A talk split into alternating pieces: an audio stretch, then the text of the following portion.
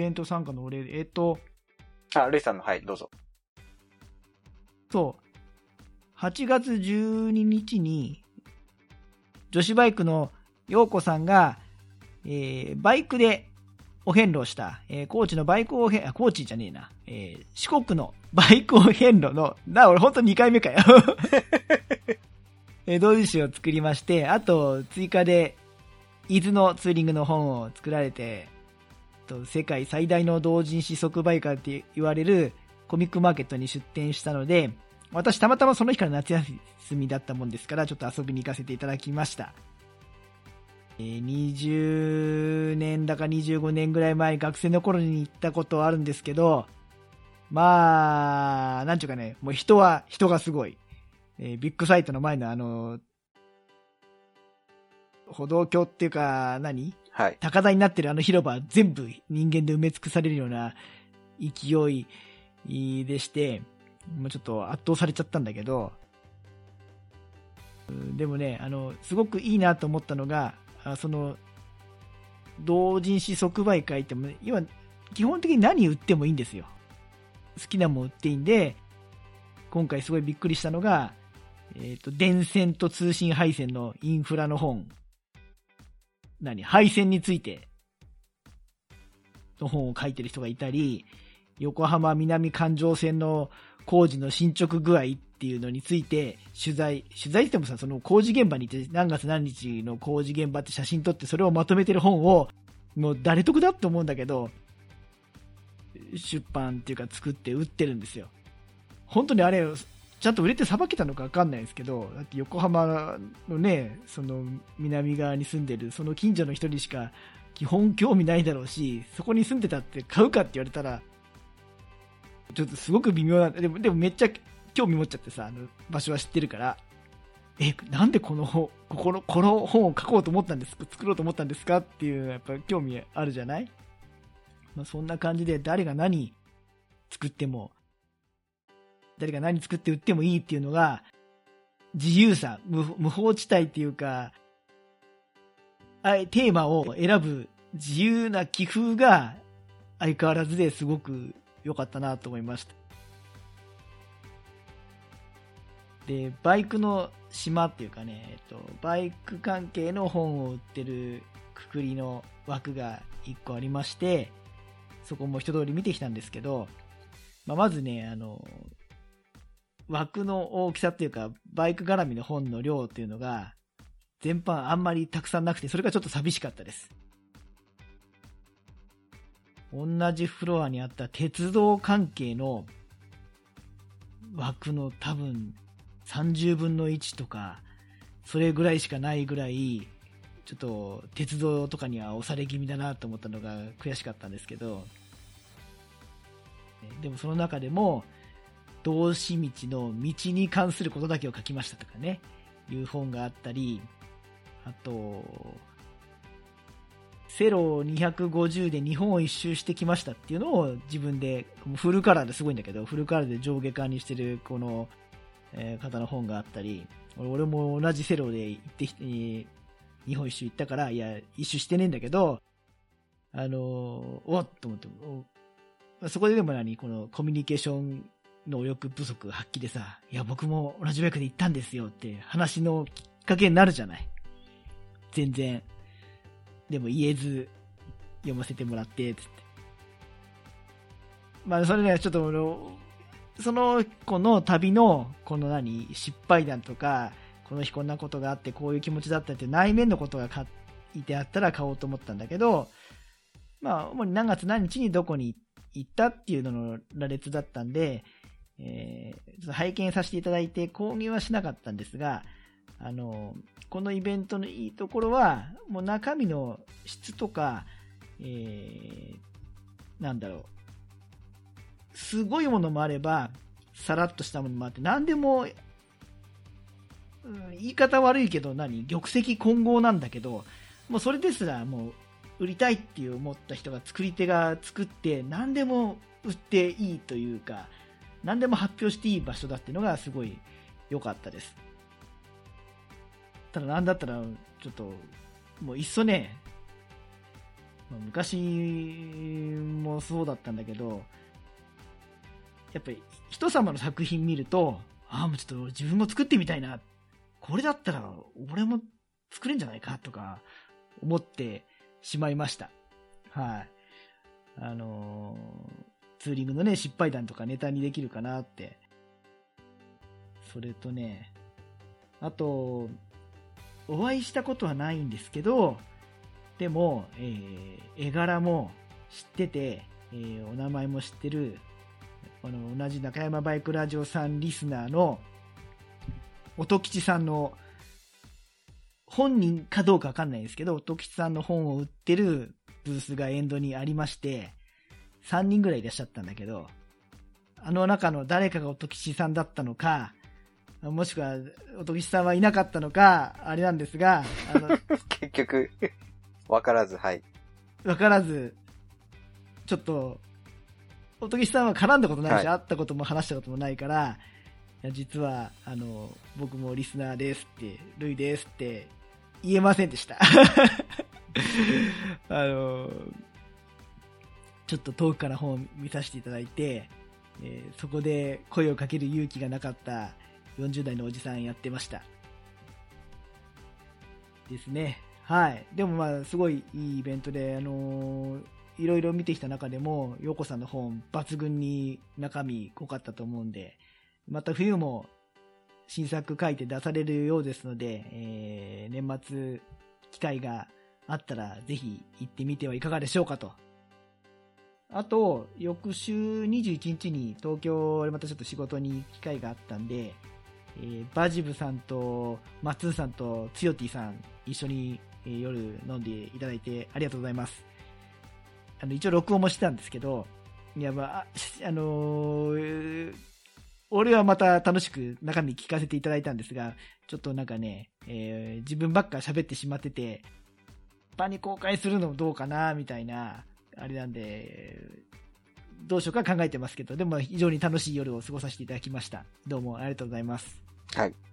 はい。じゃあ、オープニングはこんな感じで。こんなもんかな。ああ。悔しいな。なんか確実に昨日の方がもっと濃くて楽しかった気がする。いや、大丈夫です。多分、ぜほとんどカットして内容は多分変わらないと思うんで大丈夫だと思います。うん、そっか。ああ、でも、まあ、でも、テンポよく聞きやすくいいよな。今日の方がな。それも、前向きにいこう。はい。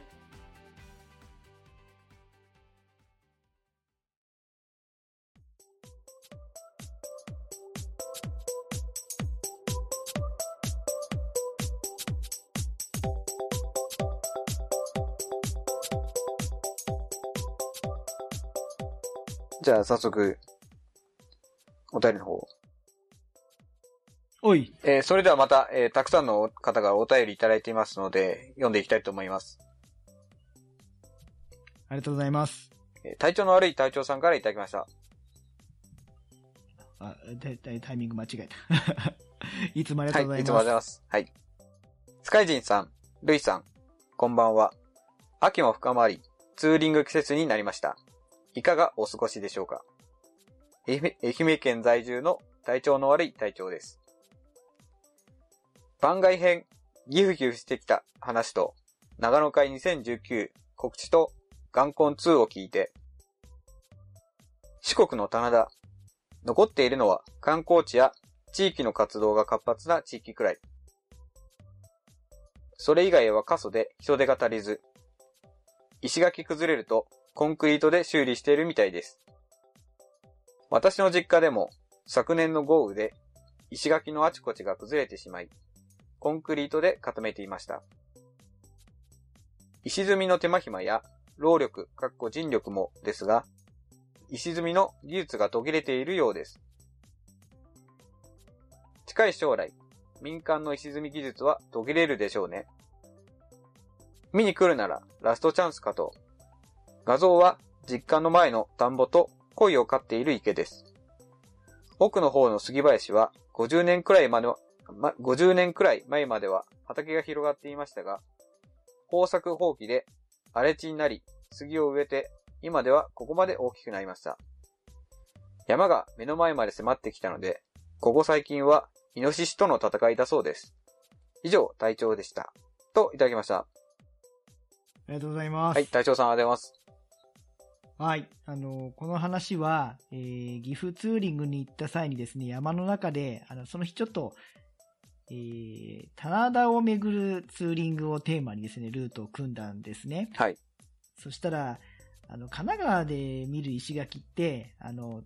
コンクリートで固めてある中に丸い石がこう埋め込まれてるとこが多かったんですよ。多い、多かったらよく見るんですよ。子供の頃から。だまあ、要は、コンクリートをつなぎにして石垣を作ってる感じなんだけど、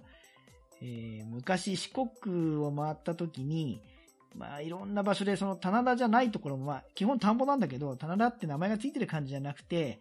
えーちょっと山あいの斜面を少しずつ開墾して作った田んぼ、あとそこに隣接した家屋とかの、えー土手ののり面をですね、えー山のゴツゴツした尖った石で石が引くんであって、それも、要は建材としての多分コンクリートがそもそもなかったか、高かったか、そこまで持ってくる手間暇の方が現実的じゃなくて、もっと古い時代からだと思うんだけど、石を、のずみっていうかあの、ただ単に石を組んで石垣を作ってあるんですね。あで、おなんだろう、よくある後期のお城の、えー城壁の石垣みたいにこう、加工して削ってあるわけじゃなくて、さらの自然の石のゴツゴツしたものを組み合わせて、あのー作ってあるんで、まあそのね、組み合わせた絵面がすごく素敵で、なんだろう、古代の遺跡じゃないけど、なんかね、この、日本の原風景みたいな感じですごい綺麗だったんです。で四国中それを見て、あの、印象に残っていいなと思ったのを、本当十数年ぶりに岐阜の山の中で見て、えー、すごい良かったんですよ。その回のうちの、えっと、ブログにも、その岐阜の山の棚田の、えー石垣の写真は載せてあるんですが、まあ、だんだんそれも四国でも減ってきてしまってるようだと。あのはい。僕は、だからこのお便り読むまで、僕はもうなんか、一度作ってしまえばもうそのままなのかなと。あとはもうただ、その田んぼとかで、まあ田んぼなり畑なり耕すだけなのかなと思ったら、やっぱりその石垣自体も、やっぱちょっとずつ風化で、あの、補修が必要だっていうことを、このお便りで知りましたね。うん、なんか崩れちゃうんだろうね。土土がお流れたりですね。おそらく、はい。うん、であともう一個ね、四国を走った時に思ったのが、えー例えば、何、昭和中期の頃とかにはさ、すごく繁盛したであろうドライブインとか、あはいはい道路沿いのお店のありますね。跡とか、はいそういう建物とか施設が、もう朽ち果てて、うんまた自然に飲み込まれようとしてたりとか、そうですね。もう看板の色がもう、なんか文字が全然、あの、薄くなっちゃってたりとかしますよね。ね、あの、ツタ、ツタとかさ、ボーボーの雑草にまた潜り込まれて山に同化してっちゃったりとか、工場の跡地もそうだし、あと、何、鉄道の、まだ列車走ってんだけど、鉄道の鉄橋とかがもうサビッサビなの。もう、塗り直すしたりする、メンテする、多分予算がつかないんだか、うんなんか追っつかないんだかわかんないけど、とにかくね、かつては一定数の人口がいたであろう、その田舎の地域のインフラとかが、また再びね、こう自然に飲み込まれていく、もう、ナウシカの不快みたいな感じのあれ、勢いが、なんかその、自然、山の力すごいなっていうのを感じさせてくれた地域なんですよね、四国っていうのが。歴史があるのに、また人の力が自然に負けていくみたいなような。うんで、今またそうやってね、あの、石垣も山に戻ってっちゃうのかな、みたいのを聞くと、なんかそれもまた趣深いっていうか、感慨深いね。そうですね。うん。まあ最終的にはただの山にしかならないってことですかね。うんでも、50年、100年単位で見ると、今日本の人口減っていってるし、まあ、へこのまま減り続けるのは、何もう目に見えてるから、うん、行政的にもインフラ的にもある程度の規模の街に人口を移していって、うん。本当の過疎地は、まあ、変な話、廃村にしてった方がさ、うん税金の無駄遣いにはならないじゃん。そうですね。そこに住みたいって人のやっぱその気持ちを、ね、無限にするわけにいかないけど、効率よく税金使う、もしくは、えー医療とかのさ、インフラを用意したり、学校とか用意したりっていうことに関してはもう人口をある程度集約していく必要があるのも現実だし、えーあと勝手にそう、ね、便利だからってことで勝手にそういう街に人が集まっていくのもあると思うから、まあ、何、叶わぬ夢だけど100年後の四国とかまた見てみ、走ってみたいね。その、どうなったかっていう。どんだけ山に飲み込まれるのか、はい。もしくはもう変、逆に日本の首都みたいになっちゃってるのか、ねえ、わかんないけど、うん。でもなんかほら、山に飲み込まれた、かつての遺跡みたいな街とか、そういうインフラってのもまた味があるのかなって思いますよ。はい。はい。まあ、綺麗に保っていただくのはそれでそれで、はい。何かしら貢献できればいいかなと思います。はい。そうですね。でも本当あの、行ったことない方は、なんかね、あの、えー歴史もあるし、えー自然の景色もすごく独特なものがある地域なんで、四国行ってほしいですね。そうですね。僕もあの、楽園会さんの、えーライダーズインイベントで高知行くので、はい。その時もし、ちょっと余裕持って、はい。早めに、そういうところ回っていこうかなと思います。おーぜひぜひ、石垣とあと山のすげえ上の方にある家の、なんであそこに住んでんだろうとか、買い物とかどうすんだろうっていうのにちょっと思いをは は馳せながら 走ってほしいですね。そうですね。まあ、ちょっと考えますよね。はい。結構、行っちゃうとなんかもう、見見てそこで素通りしちゃうですけど、はい。なるべくなんか思い出残るように写真とか撮ったりして、はい。まあ、この番組の画像にも、はい。活かせるように、はい。写真撮っていきたいと思います。はい。はい。こんな感じですかね。はい。そうだね。じゃあ、隊長さん、ありがとうございました。あ、はい。隊長さん、ありがとうございあの、最近の超過はい、いつも見てます。ました。あそうですね。ツイッターの方で、はい。確認させていただきます。はい。あ、あと、あの、遊漁船元丸、あの、古川さんのはい遊漁船、あの、YouTube もやってますので、あの、ぜひぜひ、あの、いいねとコメントを残してください。お願いします。です。お願いします。